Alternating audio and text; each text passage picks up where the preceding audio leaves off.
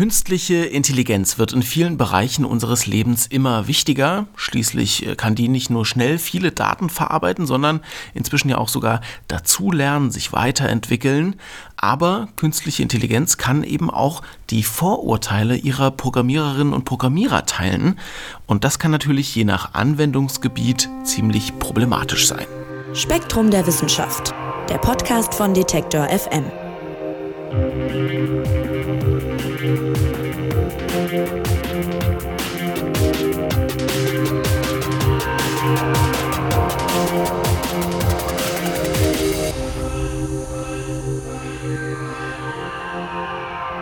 Der Sprachassistent hilft mir zu Hause, das Auto parkt selbstständig ein und mein Kühlschrank bestellt von alleine genau das, was ich brauche. Künstliche Intelligenz, die kann vieles erleichtern und wird in unserem Alltag wirklich immer wichtiger und auch immer präsenter natürlich, das merken wir ja alle. Und inzwischen wird KI auch immer öfter dazu eingesetzt, unsere Emotionen und Gefühle zu erkennen. Das kommt dann beispielsweise bei Produktwerbung zum Einsatz, aber auch bei Bewerbungsgesprächen oder in der Verbrechensbekämpfung. Und das ist natürlich nicht unproblematisch, denn Algorithmen sind keineswegs neutral. Auch die können Vorurteile haben, auch die können rassistisch, sexistisch oder anderweitig diskriminierend sein. Und darum geht's in der aktuellen Ausgabe des Spektrum Magazins. Und Redakteurin Manon Bischoff ist heute mein Gast, um darüber zu sprechen. Hallo Manon. Hallo. Ja, und treue Hörerinnen und Hörer wissen, dass Manon und ich hier im Podcast öfter schon über KI gesprochen haben. Wer also nochmal ganz genau wissen will, was das ist und in welchen Facetten es das schon gibt, der kann mal die alten Folgen durchgucken. Aber Manon, für heute würde ich sagen, zum Einstieg machen wir trotzdem nochmal ganz kurz, was ist denn und wie funktioniert KI? Ja, also darüber haben wir ja, wie gesagt, schon öfters gesprochen, aber im Prinzip ist KI, mit KI bezeichnet man jede Art von Programm, dem man jetzt nicht eins zu eins sagt, was es tun soll. Also man kann sich das so vorstellen, dass das Programm sich zum Beispiel selbst beibringt, etwas zu lernen oder eben Muster zu erkennen, indem man ihm sehr viele Beispieldaten zeigt und es sich selbst so optimiert, dass äh, am Ende das möglichst wenig Fehler produziert. Okay, und im Spektrum-Magazin geht es jetzt um sogenannte emotionale KI. Was bedeutet denn das dann? Mit emotionaler KI bezeichnet man KI, die eben Emotionen oder Gefühle oder auch sowas wie eine Persönlichkeit von einem Menschen erkennen soll. Also in dem Fall geht es nicht um einfache Bilderkennung, also dass man ein Bild zeigt und äh, die KI zum Beispiel eine Person wiedererkennt oder eben sonst beschreiben kann, was auf diesem Bild ist, sondern eben ein bisschen abstrakter vorgeht und aus einem Bild zum Beispiel die Emotionen von einem Menschen herausliest. Ah, okay. Und wie funktioniert das denn dann eigentlich genau? Das ist ja das Spannende. Also äh, worauf basiert diese Technologie? Ja, die Technologie, dafür braucht man ja erstmal ein Modell, weil wie gesagt, wenn man ein Bild hat mit einer Person, die einen bestimmten Gesichtsausdruck hat oder ein Video von einer Person, die sich irgendwie bewegt und äh, eine gewisse Körpersprache hat oder auch sowas wie eine Tonaufnahme, ein Podcastgespräch, wo man die Stimmlage von der Person hört, daraus abzuleiten, wie sich die Person gerade fühlt oder welche Persönlichkeit jemand hat, das ist ja sehr kompliziert. Das ist ja schon für Menschen kompliziert. Und ja, äh, ja und ähm, man stützt sich dabei eigentlich auf psychologische Modelle. Also wenn man Persönlichkeiten auf diese Art und Weise analysieren möchte. Und eben diese Modelle muss man auch der KI mit einverleiben. Das kann man zum Beispiel machen, indem man ganz viele Datensätze erzeugt von Personen und diese beschriftet. Also sagt, ähm, hier sieht man ein Lächeln, also ist die Person glücklich und der KI so dadurch beibringt, ähm, eben wie sie verschiedene Körpersignale deuten soll. Okay, das heißt also im Endeffekt äh, gebe ich der KI ganz viel Informationen, sagen wir mal, was weiß ich, eine Million Bilder, auf denen Leute glücklich sind und dann kann die KI irgendwann sagen, so sehen glückliche Menschen aus. Genau, ja. Und ich habe gerade schon gesagt, das kommt schon teilweise äh, zum Einsatz, zum Beispiel in Bewerbungsgesprächen, aber auch Verbrechensbekämpfung und so weiter. Vielleicht kannst du uns mal so einen kleinen Überblick geben. Ist das jetzt noch so richtig Zukunftsmusik oder hat das jetzt schon wirklich sich ausgebreitet, diese emotionale KI? Also Zukunftsmusik ist es nicht mehr. Gerade große Firmen oder Firmen, die sehr viele Bewerbungen bekommen auf Stellen, äh, setzen mittlerweile auf KI. Also man kennt das vielleicht im Bewerbungsprozess, muss man manchmal, kriegt man kurze Fragen, muss ein Video von sich aufnehmen, dem man innerhalb von nur ein paar Sekunden, also 30, 40 Sekunden auf die Fragen antwortet. Solche Videos werden häufiger auch von KIs analysiert, eben um einzuschätzen, welche Persönlichkeitszüge diese Person hat und ob das gut auf die Stelle passt. Meistens guckt dann auch noch mal ein Mensch drauf, ne? Aber das machen die manchmal für eine grobe Vorauswahl. Sonst wird es viel auch in der Marktforschung bereits genutzt. Also zum Beispiel Alexa, kennen ja viele vielleicht diesen äh, Sprachassistenten. Der analysiert auch die Stimmlage, um zu gucken, wenn der Benutzer zum Beispiel irgendwie wütend wird oder so, um das weiterzugeben und eben die Algorithmen zu verbessern. Das ist schon krass eigentlich, ne? die Vorstellung. Also zum Beispiel, ich sage irgendwie, erkläre in einem Video, warum ich bei der und der Firma arbeiten möchte und dann sagt eine KI was über meinen Charakter. Das ist ja ich finde es ein bisschen gruselig auch. Wie, wie geht's dir? Es ist, ja, ich finde es auch sehr gruselig. Vor allem ist es auch ähm, nicht unbedingt akkurat, weil das muss man sich ja auch überlegen, dass die Persönlichkeitsmodelle, also das sind erstmal Modelle, die auch relativ alt sind und die auch schon häufig hinterfragt wurden, wie genau die auch passen also selbst wenn die von einem Menschen oder so eingeschätzt werden, weil jede Person halt auch individuell anders ist. Zudem ist es auch noch von Kulturkreis zu Kulturkreis unterschiedlich, wie man sich vielleicht äußert, wie man sich vielleicht bewegt und gibt. Ja, und dass dann eine KI das noch beurteilt, ist auch schwierig. Aber also in deutschen Firmen kommt das bisher noch nicht so groß zum Einsatz. Und äh, wie gesagt, häufig guckt auch noch eine Person nochmal mit drüber, aber das ist, um so eine grobe Vorauswahl zu treffen. Wenn man allerdings Pech hat und vielleicht eine sehr aggressive Körpersprache hat, ohne selbst ein aggressiver Mensch zu sein, dann könnte es eventuell auch zu Schwierigkeiten führen, ja. Hm. Ja, jetzt schneidest du schon ganz viel äh, von dem an, was denn dann nun am Ende auch das Problem ist äh, bei dieser KI, die sich, die versucht, Emotionen äh, zu detektieren.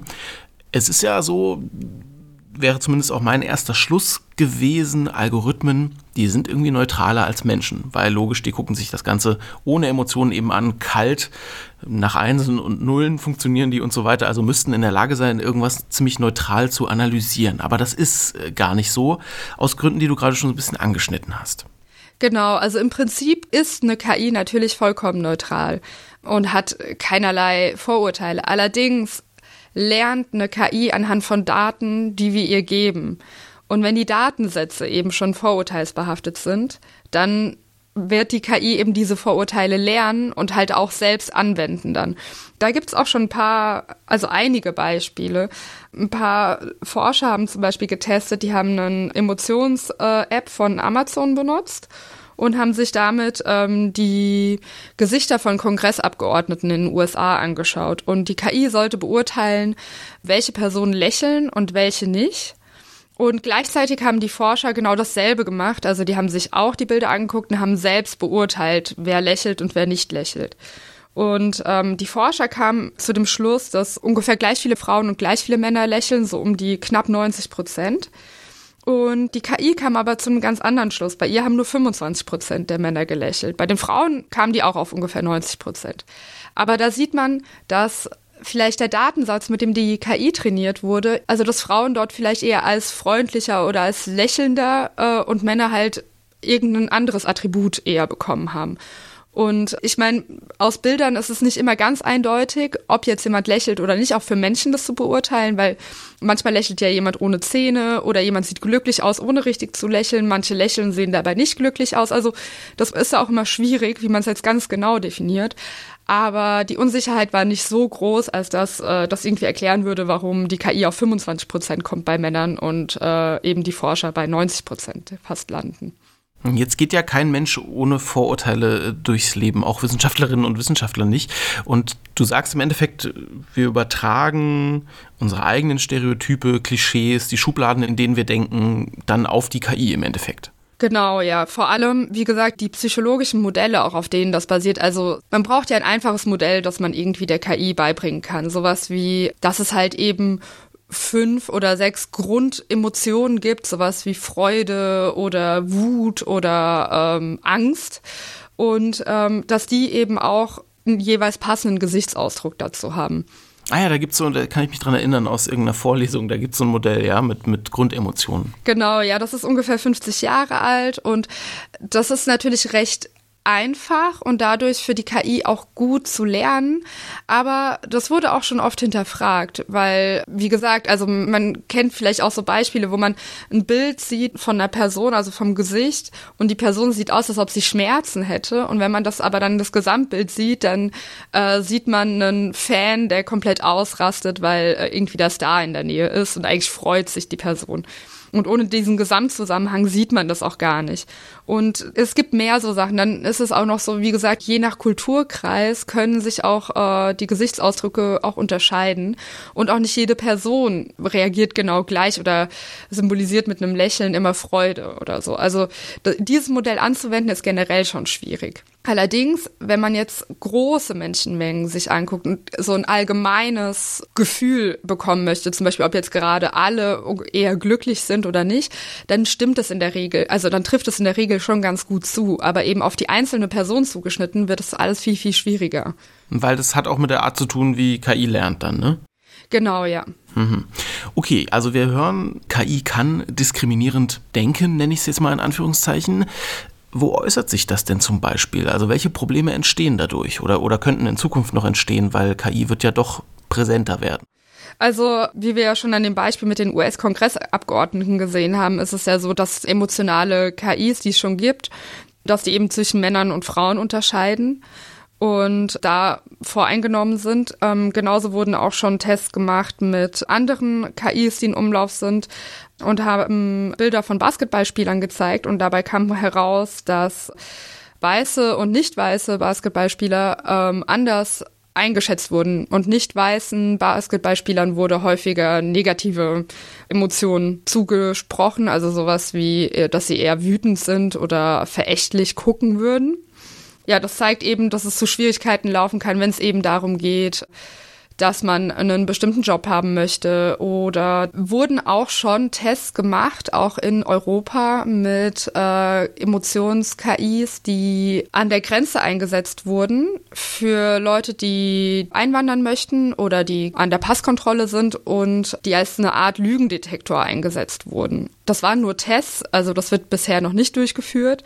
Und ich glaube, dafür gibt es auch offiziell noch keine wirklichen Pläne, aber dass es allein, dass es getestet wurde, zeigt ja, dass man äh, darüber auch nachdenkt. Und auch da ist es dann natürlich schwierig zu wissen, wie verlässlich so eine so eine KI ist und äh, ob da nicht auch dann Leute diskriminiert werden. Hm, das ist eine total spannende Frage, so ein Blick in die Zukunft, wo, wo KI eben auch sowas regeln könnte, irgendwie ein Zutritt über eine Grenze oder sowas, da wird es natürlich dann nochmal doppelt problematisch, ne? wenn, wenn die KI eben rassistisch ist zum Beispiel in dem Fall oder wir haben ja auch gehört, anderweitig dann diskriminierend ähm, sein kann. Das ist schon krass. Also es geht schon so ein bisschen Richtung Technologie-Dystopie irgendwie, wenn die KI dann über solche Sachen bestimmt.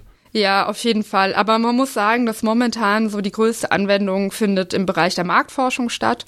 Und das ist ja noch zum Glück ein recht harmloser Bereich, würde ich mal sagen. Also da wird dann geguckt, zum Beispiel bei Messen oder bei irgendwelchen Veranstaltungen, welche Art von Produkten zum Beispiel besser ankommen oder äh, welche, also die Hilton Hotels, das ist vielleicht auch eine lustige Geschichte, die wollten herausfinden, ob es irgendwie sich mehr lohnt oder sich die, die Teilnehmer an so einer Veranstaltung mehr darüber freuen, wenn es äh, eine Bar mit Gratisgetränken gibt oder wenn man irgendwie so eine Ecke mit Welpen hat und wo man Eiscreme bekommt. was besser ankommt. Tatsächlich kamen die Welpen besser an. Ja. Ach was, äh, hätte ich nicht gedacht. Okay. und das haben Sie dann auch mit, mit Kameras praktisch sich angeguckt oder wie die Gesichtsausdrücke der Leute? Genau, ja, die Gesichtsausdrücke, die, die Haltung und so weiter, die Körpersprache und konnten das daraus ziehen. Und es gibt auch Projekte äh, von Brauereien, die auch ihre Produkte in äh, Märkten vertreiben, wo die eben auch äh, Kameras aufstellen wollen und gucken wollen, analysieren, wie ihre Kunden auf neue Produkte reagieren.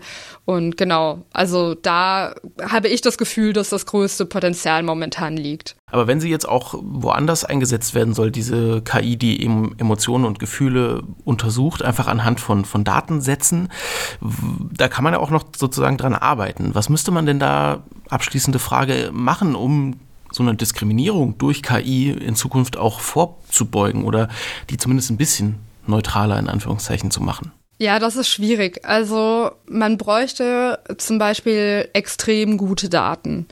Um die extrem guten Daten zu erzeugen, bräuchte man auch ein sehr gutes oder vielleicht ein bisschen feineres psychologisches Modell, sage ich mal, als eben die häufig genutzten, wie dieses ähm, Ocean-Modell, das eben Persönlichkeitsprofile anhand von fünf Eigenschaften von Personen erstellt. Das funktioniert zwar offenbar ganz gut, aber ist ja eben nicht für jeden anwendbar. Also vielleicht ähm, könnte man die Modelle überdenken, die man dafür benutzt, ob es da nicht vielleicht ähm, inzwischen auch bessere gibt. Und dann müsste man eben so einen Datensatz erstellen. Und es gibt auch schon Ansätze von Unternehmen, die eben versuchen, Datensätze herzustellen, die vorurteilsfrei sind. Und ähm, die benutzen dafür ähm, bezahlte, freiwillige Personen, die das machen. Also eben bezahlt, damit die auch äh, irgendwie einen äh, Grund haben, das zu machen, sich dafür auch vielleicht Mühe zu geben. Und die eben versuchen, die Datensätze herzustellen, möglichst vorurteilsfrei. Das sind halt Ansätze, die man nehmen kann, aber man wird niemals einen komplett fairen oder vorurteilsfreien Algorithmus schaffen können, weil eben weil man ja jeder Mensch, wie du ja auch schon selbst gesagt hast, irgendwie selbst bestimmte Vorurteile hat oder eben auch ohne es wollen, auch allein, weil man nur einen bestimmten Kulturkreis sehr gut kennt und deswegen dann voraussetzt, dass jeder so ist. Ja, das wird immer zu Problemen führen, auch bei einer KI. Ja, wie der Mensch ist äh, künstliche Intelligenz leider nicht neutral und objektiv. Im Gegenteil, oft sind Algorithmen auch rassistisch, sexistisch oder anderweitig diskriminierend. Und das ist ein Problem, das die Forschung, wie wir gehört haben, angehen muss und wohl auch will, aber die Frage ist ein bisschen, was man wirklich tun kann, um das so richtig auszumerzen. Vielen, vielen Dank, Manon, fürs Näherbringen. Gerne. Wer noch mehr dazu erfahren will, das Spektrum-Magazin mit diesem und weiteren spannenden Artikeln aus der Welt der Wissenschaft gibt es jetzt im Zeitschriftenhandel und auch online auf spektrum.de zu kaufen. Und ich sage euch vielen Dank fürs Zuhören. Mein Name ist Marc Zimmer und ich hoffe, ihr seid auch nächste Woche wieder dabei. Bis dahin sage ich Tschüss und macht's gut. Spektrum der Wissenschaft, der Podcast von Detektor FM.